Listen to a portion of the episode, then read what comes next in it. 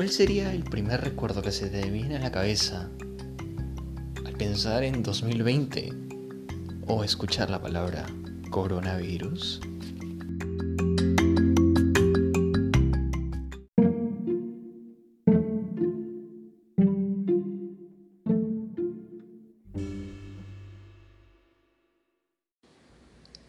La hora que no buscas te pillará por sorpresa. Muy buenos días, estoy nuevamente desde mi bitácora uh, trayéndoles a ustedes el tema de la cuarentena, una visión global acerca de la cuarentena o este confinamiento uh, al que estamos asistiendo en el 2020. Quisiera comenzar eh, diciéndoles los antecedentes que tenemos respecto a esta cuarentena, a este virus que, que hoy invade eh, las calles de las calles y los hospitales de, de, muchas ciudades del mundo. Son muy poquísimos los países que no se han visto afectados por ello. Quisiera comenzar eh, haciendo alusión a esta página Eulix, que, pues, entre otras cosas, eh, esta plataforma nos dice que eh, estamos asistiendo no solamente a esta enfermedad, hemos venido ya de unos, de unos, de unos años acá, eh, con, con muchas enfermedades que no han llegado a a estos extremos globales, entre ellos la, gripe rusa, española, asiática, la gripe de Hong Kong, el VIH-Sida con el que convivimos hasta ahora, el ébola, eh, la SARS, los, MED, los MERS. Y bueno, hay, un tema de, conspiración que, siempre yo creo que, que, los van a ver. ¿Cuánta razón tengan? No lo sé, creo que a estas alturas eh, debería de ser más preocupación del mundo.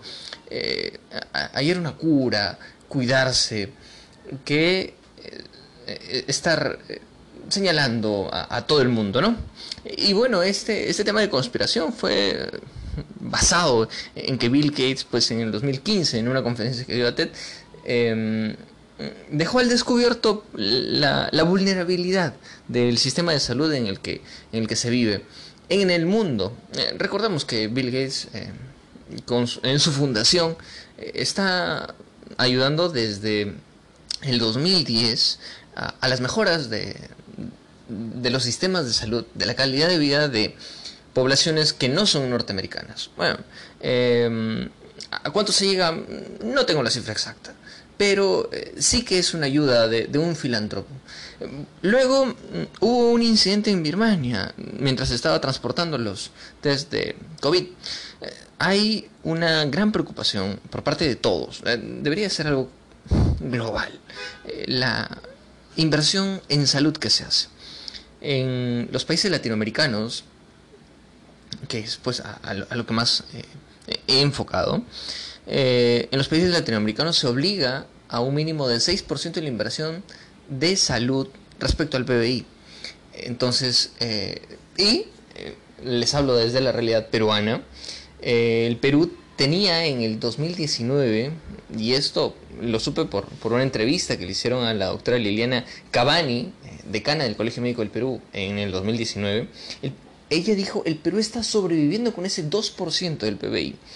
Eh, hay, hay, mucha vulnerabilidad de parte de los sistemas de salud. Eh, luego está la imagen que se tiene sobre el personal de salud. No es suficiente eh, el, el, número de, de, personal de salud y no existe un criterio de parte de la gran población para, eh, para acudir eh, en un modo oportuno a él. Entonces, eh, pues llegan recién al médico cuando ya la cosa es muy grave, ¿no? Luego, eh, quisiera ya, eh, en lo que yo he subtitulado el modo cuarentena, dejar algunas especificaciones, ¿no? Respecto a este virus, es un virus de poca mortalidad, pero alto nivel de contagio. Es decir, los esfuerzos de los gobiernos son por minorar el nivel de contagio para no congestionar, abarrotar más a sus nosocomios. ¿sí? Entonces, eh, ese, es el, ese es el objetivo de la cuarentena. La población en, en, la que se ha encontrado el coronavirus es una población inicialmente incrédula. ¿no? Luego eh, hay, hay, ha, ha, habido un poco interés de parte del autocuidado de cada uno de los pobladores. Y bueno, hay, hay muchos que no han tenido un plan B. Yo diría que la gran mayoría no tenía un, plan B. A lo mejor el único enterado, noticiado, era, era, era Bill Gates. Han habido reportes desde septiembre del año pasado, septiembre de 2019, de personas con sintomatología de eh, COVID. Entonces, a lo mejor esto nos deja cierto que pensar. Eh, respecto a los sistemas de salud, en Latinoamérica he visto que en la mayoría de países cuentan con tres pilares, el Estado, el Seguro Social y eh, la atención privada. El Estado pues siempre tiene hospitales muy precarios, ¿no? El Seguro Social que pues es ya eh, obligado para los trabajadores que se encuentran en planilla y el privado que es ya para un grupo más selecto de empresarios, un grupo privilegiado. Eh, en Perú, por ejemplo, particularmente tenemos además de esos tres un un grupo de hospitales militares, de la policía, navales, etc. Eh, ahora, quizás puede que, no sea el momento para decirlo, pero eh, es necesario aprender del error que hemos tenido hasta ahora. ¿Qué pasaría si todos habríamos, todos, y digo todos, habríamos aportado, aunque sea un mínimo, al sistema de salud que de, al que ahora le estamos exigiendo? Pues tendríamos un sistema de salud un poco más fornido, no estoy hablando de que todos den un... Eh, que, todos tengan un seguro de 99 dólares por persona y, exigirles a, quienes no puedan pagarlo. No, estoy diciendo de, que a lo mejor un seguro un poco más, más asequible para la gran masa habría sido un poco un gran aliciente para, para poder eh, apechugar lo, lo que tenemos hoy enfrente justamente por la focalización que se está teniendo al COVID, según el World Vision International homepage, se están eh, exponiendo, se está viendo la vulnerabilidad de 30 millones de niños. Eh, y esto es, si no más, eh, en los próximos tiempos caerán en desnutrición, malaria y enfermedades por falta de inmunización. Además, se está arriesgando la atención de otras enfermedades, ¿no? Luego, mm, ¿sobre qué nos preocupa? Quisiera acotar aquí las, las intervenciones que, ustedes han tenido, las interacciones em, que ustedes han tenido. Justamente una de ellas, a la pregunta de qué nos preocupa estos días, qué es lo que más nos molesta, eh, una de ellas era el egoísmo de las personas.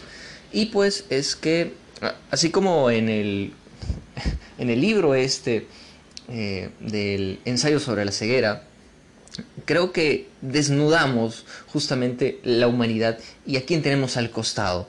Eh, otro de, los comentarios era el tedio, y es que este es un momento de calma. Quizás valdría recordar ese proverbiario de el que no para repara. Y em, además uno de los comentarios fue no poder viajar.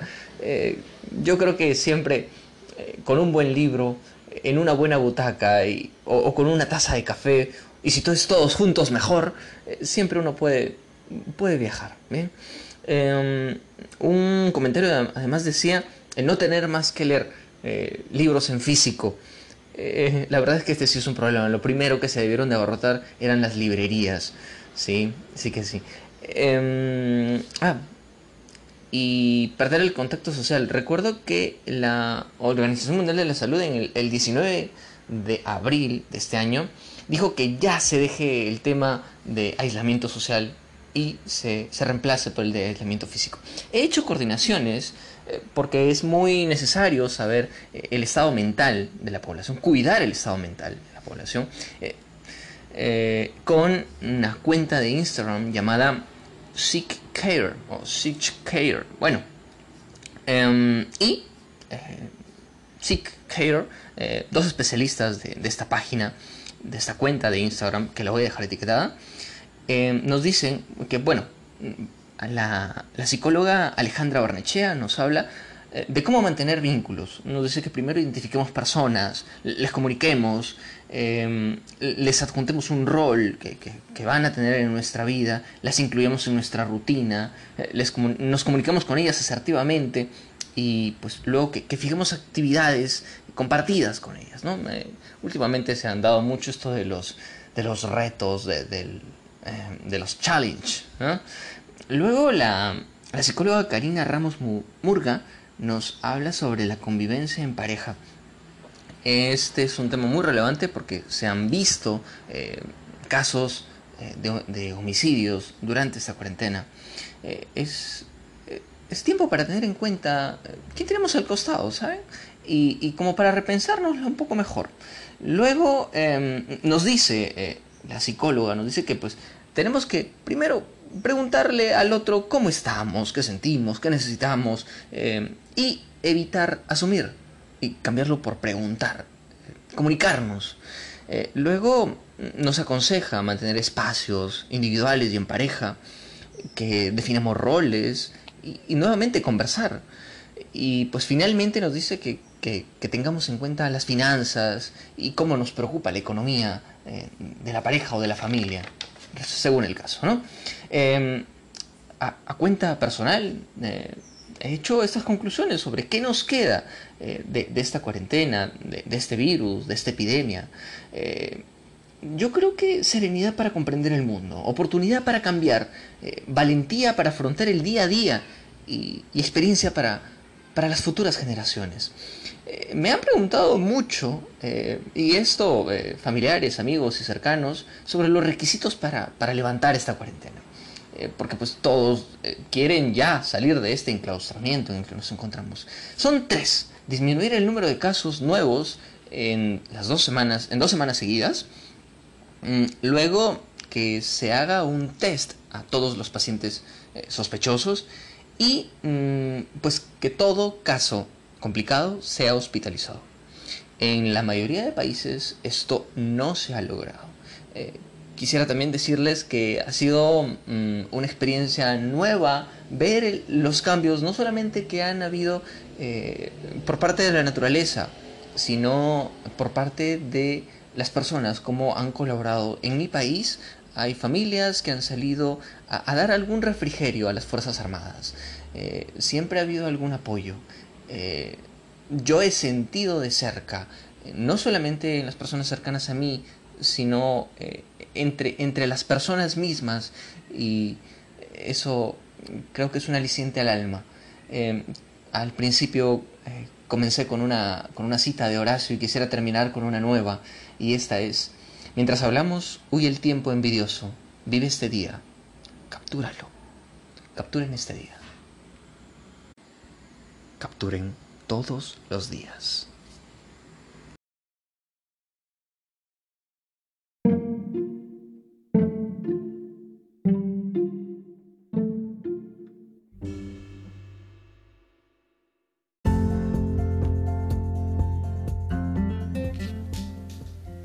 En nuestro siguiente episodio estaremos hablando sobre la soledad. Todos, en alguna medida, la conocemos. Cuéntame, ¿qué es para ti la soledad? Soy Daniel, desde mi bitácora.